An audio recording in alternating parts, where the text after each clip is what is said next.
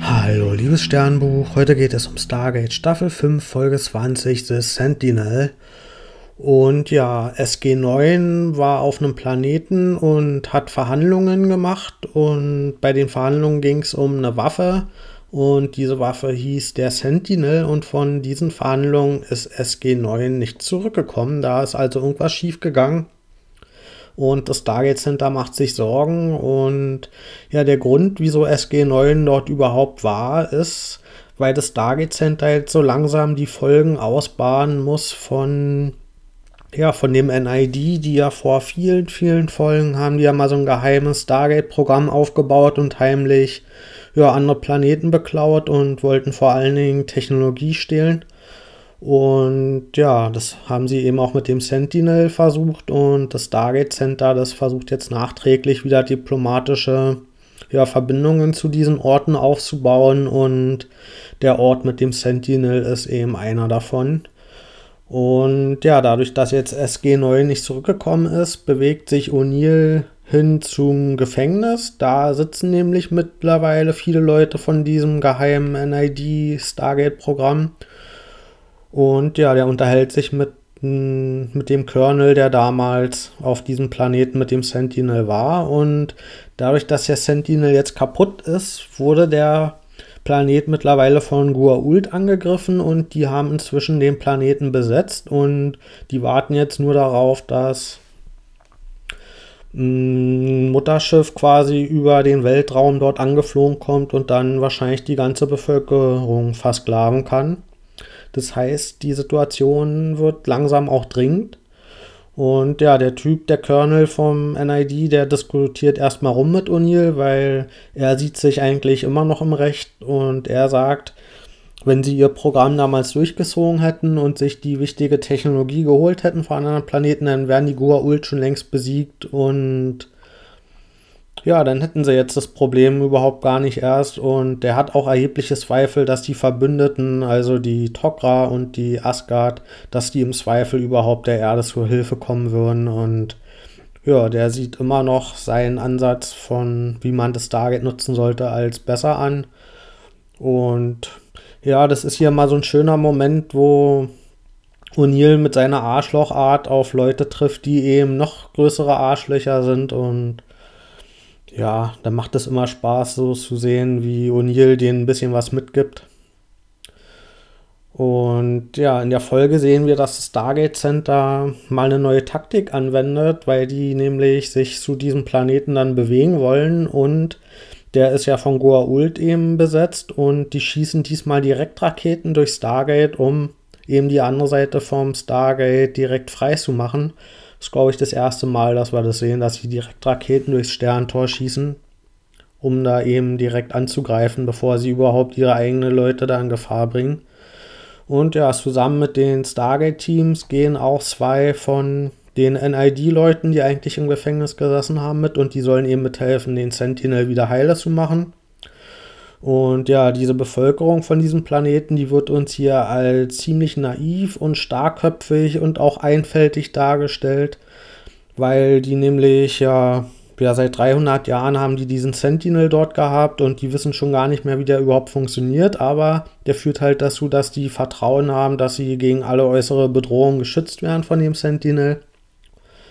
Und ja, das hat halt dazu geführt, dass die sich jetzt technologisch oder auch militärisch überhaupt gar nicht weiterentwickelt haben und sich da nie drum gekümmert haben, sondern die haben sich eher so, ja, dann drum gekümmert um ihre spirituelle Entwicklung und konnten sich da komplett drauf konzentrieren. Und ja, was das jetzt kulturell für die genau bedeutet, das sehen wir aber leider nicht. Also das bleibt alles in Andeutungen.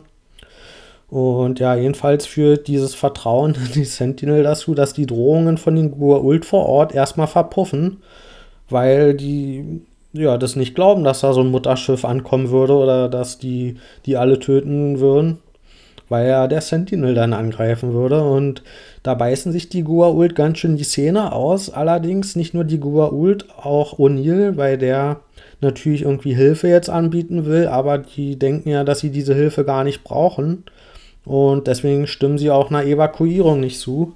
Weil O'Neill hat halt schon Zweifel, ob sie den Sentinel überhaupt wieder zum Laufen kriegen könnten. Und bevor das Mutterschiff da ankommt, hätte er lieber so viele Leute wie möglich durch Stargate ja, in Sicherheit gebracht. Aber ja, da hat allerdings der Typ von der Bevölkerung auch ein gutes Argument. Ich meine, die Leute von der Erde haben überhaupt erst den Sentinel kaputt gemacht, laut ihrer Erzählung. Und wieso sollten die sie jetzt plötzlich vertrauen und zu ihrem Planeten kommen? Also, ja, der hat da auch aus berechtigten Gründen mh, hm, ja, Zweifel und wenig Vertrauen in die Erdbevölkerung.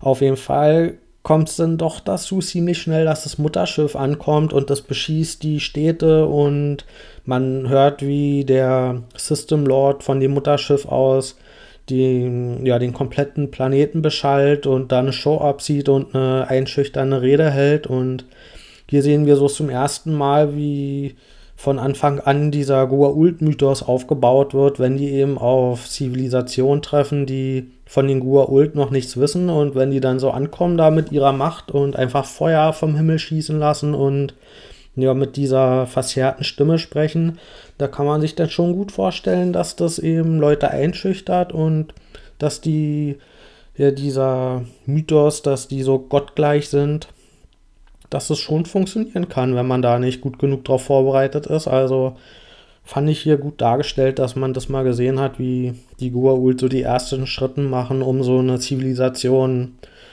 ja zu unterdrücken und zu beeindrucken und ja da einen Einfluss zu gewinnen und jedenfalls schreiten dann doch die Bemühungen voran, den Sentinel zu reparieren. Und ja, Daniel hilft damit und die zwei Leute vom NID.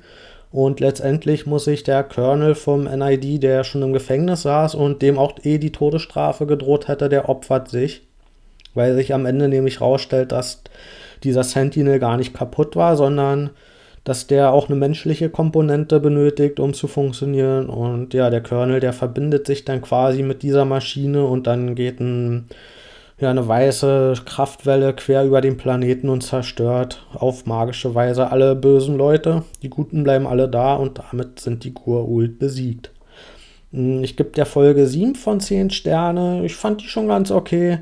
Ich fand aber, dass diese Zivilisation zu blass und einseitig dargestellt wurde. Ich meine, wir haben von denen gesehen, dass die so sehr naiv und gutgläubig und einfältig sind und dass eben dadurch, dass sie sich nie bedroht gefühlt haben, die sich so spirituell entwickelt haben, aber was das so wirklich bedeutet, das haben wir nicht gesehen und auch nicht, was das vielleicht kulturell und künstlerisch bedeutet, wenn man eben nicht irgendwie an Krieg denken muss, das haben wir nicht gesehen. Und ja, natürlich ist es schon, funktioniert es schon so als Erzählung, weil da eben Leute sind, die von den Gua'uld bedroht werden und die dann sterben würden oder versklavt werden würden. Das heißt, da kann man schon mitfiebern. Aber das würde schon noch besser funktionieren, wenn man da auch so Figuren hat, zu denen man eine persönliche Beziehung hat, wo man irgendwie sieht, welchen Einfluss die haben für die Welt. Und ja, diese Ebene, diese persönliche Beziehung, die bleibt halt so ein bisschen verloren, wenn man diese Zivilisation immer nur so schablonhaft darstellt und uns die Leute davon nicht so wirklich näher bringt. Das fand ich eine vertane Chance und ist auch ein Problem, was man oft in Science-Fiction-Serien und Filmen hat, dass andere Zivilisationen eigentlich nicht glaubwürdig als komplette Welten dargestellt werden, sondern immer nur so für ein paar vereinzelte Eigenschaften stehen. Und das war auch hier der Fall. Hm, ansonsten hat mir aber gut gefallen, dass hier diese Folgen von diesem geheimen NID Stargate-Programm mal aufgegriffen wurden und wirklich ja viele Folgen später, das ist ja schon ewig her, und da sieht man, dass auch so Folgen, die vielleicht gar nicht so besonders gut waren, dass die so im Hintergrund noch wachsen können und wir jederzeit mit Auswirkungen noch rechnen müssen und ja, dadurch werden dann eben rückwirkend so Folgen kriegen nochmal mehr Einfluss und ein bisschen mehr Tragweite und das finde ich erzählerisch eigentlich gut gelungen. Also dann, bis bald.